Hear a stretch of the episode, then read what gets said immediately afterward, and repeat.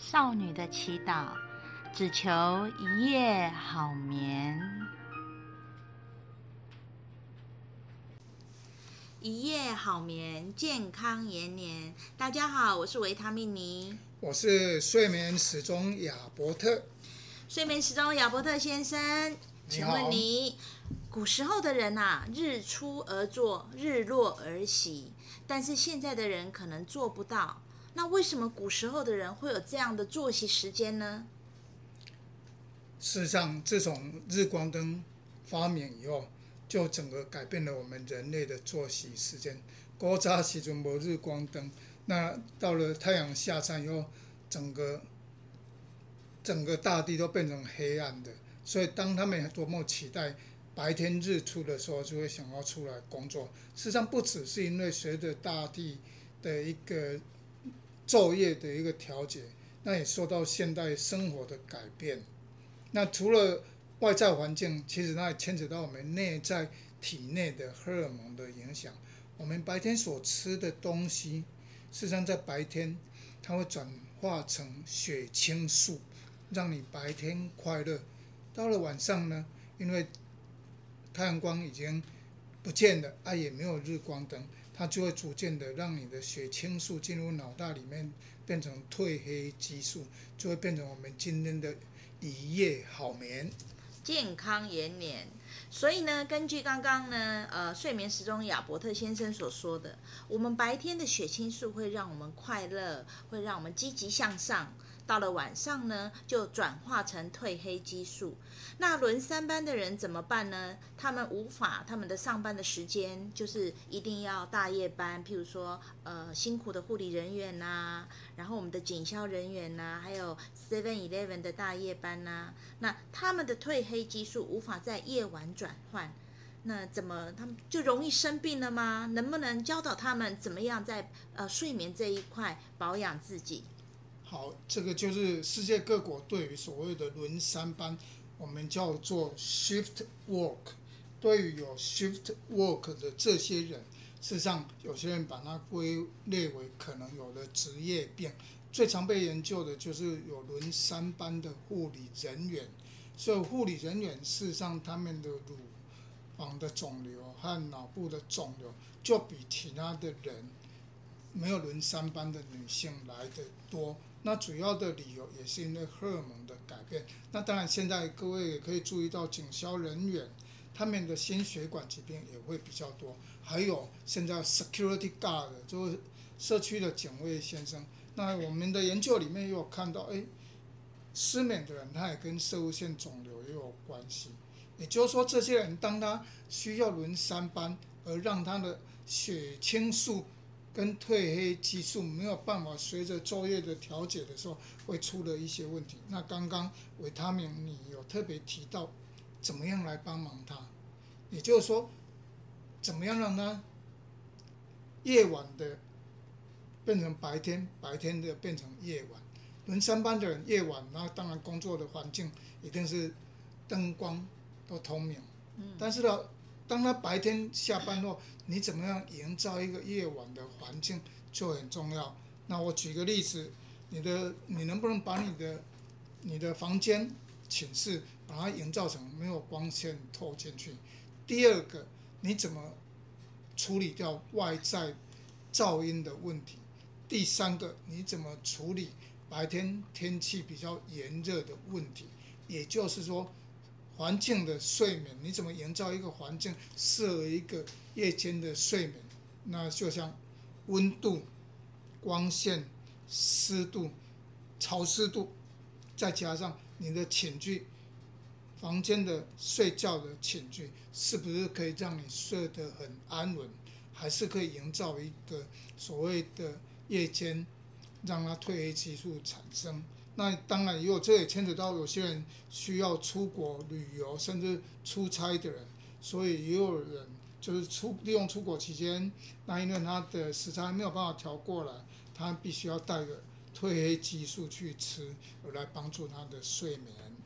嗯，所以呢，呃，睡眠时钟亚伯特先生，你现在总结来说呢，就是即使是我们今天是轮大夜班，我们轮三班，但是我们可以在很多的方面做适时的改善，譬如说我们可以戴眼罩、戴耳塞，或者是隔热的呃隔热隔光的窗帘，甚至是呃冷气温度都要下来下湿度，这样子我们就可以让我们因为轮班所造成的后遗症减到最低，是吗？是的。所以听说有最近有些公司，他想要营造一个叫做环境睡眠的一个检测公司了。嗯，有这种公司，请你一定要赶快告诉大家，告诉我，我也想来检测看看。因为睡眠真的是一个我们要保持年轻、美丽、健康、活泼的身体，我们就是需要有一个非常好的睡眠。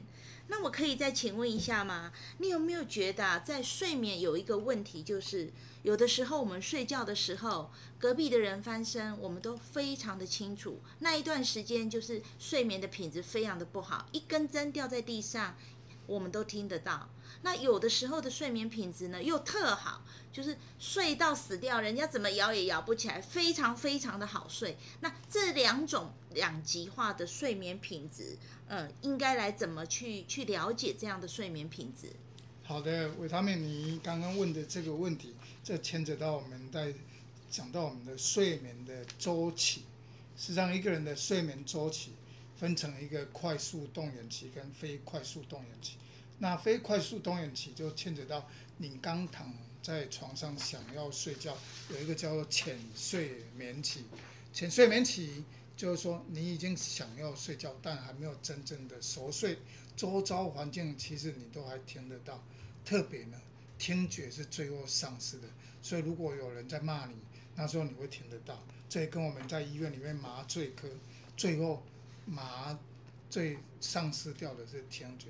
这个也在反映到我们有些重症的病人，我们常常不晓得维他命，你本身是护理人员，一些重症的病人即将要临终的时候，常常我们会将他放一些佛经给病人听，无非也是希望他在最后，在听觉的时期，最后要丧失前，能够一路跟着佛经走。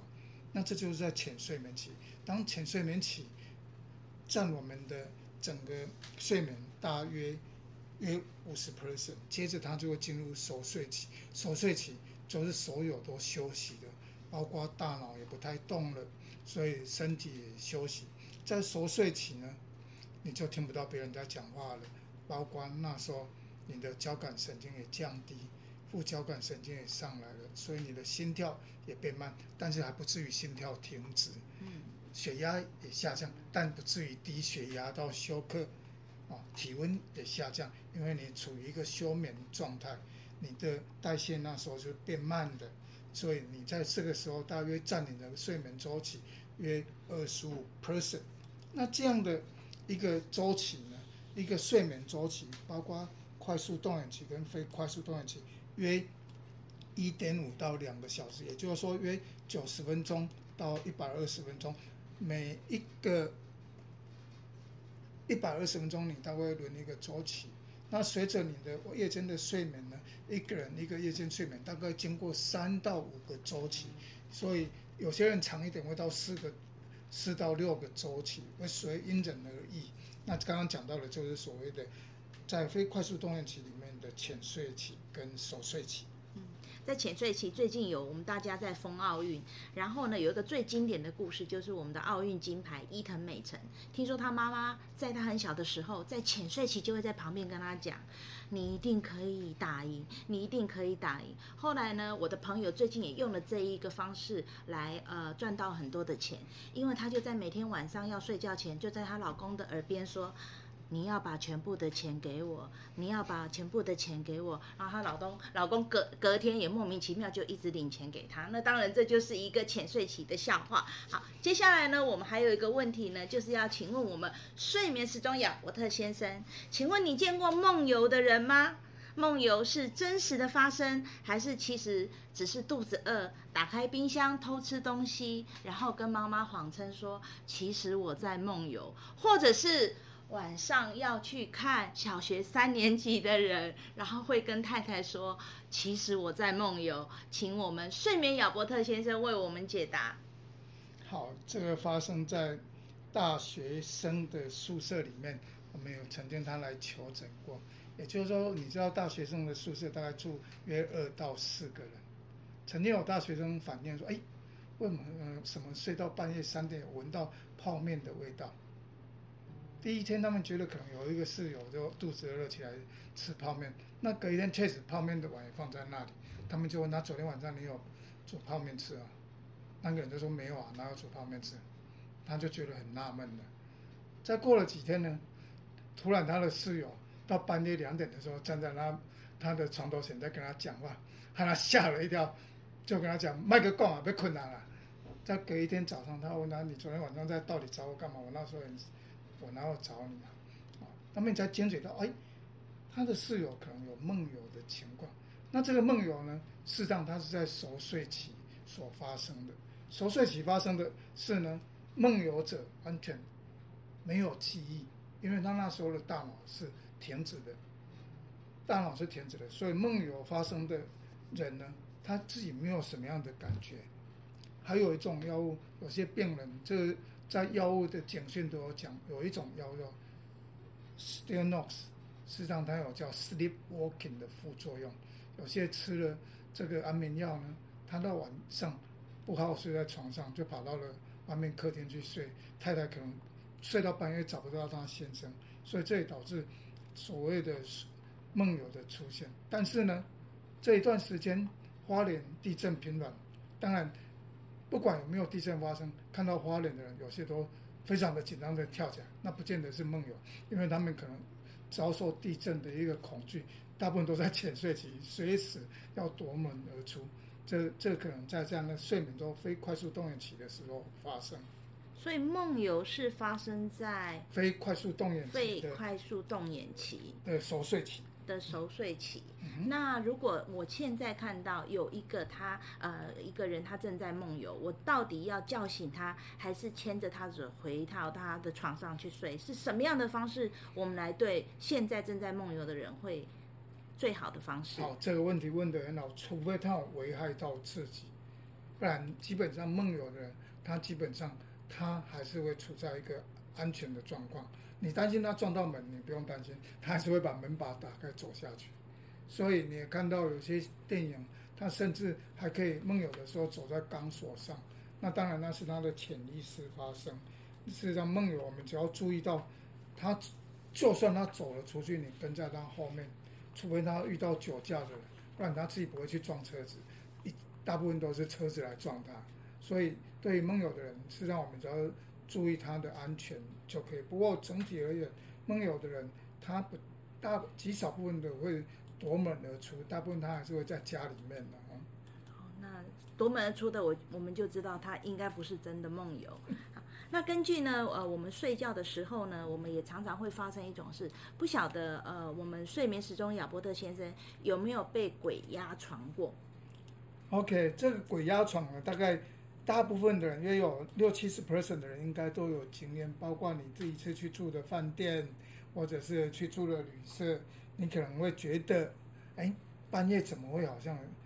有东西压在你身上，而你却动弹不得，想要叫出声也叫不出声音来，那所谓的鬼压床。那有些人就认为这个旅社或这个饭店不干净。不过从脑科学的研究里面来看，鬼压床是有脑科学的根据的。因为在当我们进入快速动员期的时候，他的眼睛已经开始在动，其实脑袋瓜都开始有活动了。就 brain activity 开始有开始产生了，但是呢，四肢却是瘫痪的。所以当你那时候做的梦，梦到小偷冲进来，你想要叫却叫不出来，你有那样的思想，但是你没有办法发生，就你的脑袋有这么想，身体没办法配合，这就是所谓的鬼压床。有人对你压迫，那你那个也蛮有真实感，感觉真的有东西压在你身上，但是你却叫不出来。那有些习俗是说，看你对于这些鬼怪的，在你的印象是什么样子的。东方的人比较不会梦到西方的吸血鬼，西方的人也比较不会梦到东方的僵尸。这可能跟你原来的想法对鬼的想法的会不太一样。当然，你如果是是看刚看完贞子的电影，也许你今天晚上做的梦是一个贞子的形状会跑出来，说不定。但是切记，如果根据脑科学，那是在一个快速动眼期所发生的梦。了解。所以呢，除了鬼之外呢，我们呢梦境还会有常常梦到天堂啊，梦到我们会飞啊，或者是被人追杀啊等等。那这个梦境跟实境有什么关系？这一些呢，我们在下一集会请我们的解梦专家来为大家解说。最后祝大家一夜好眠，健康延年。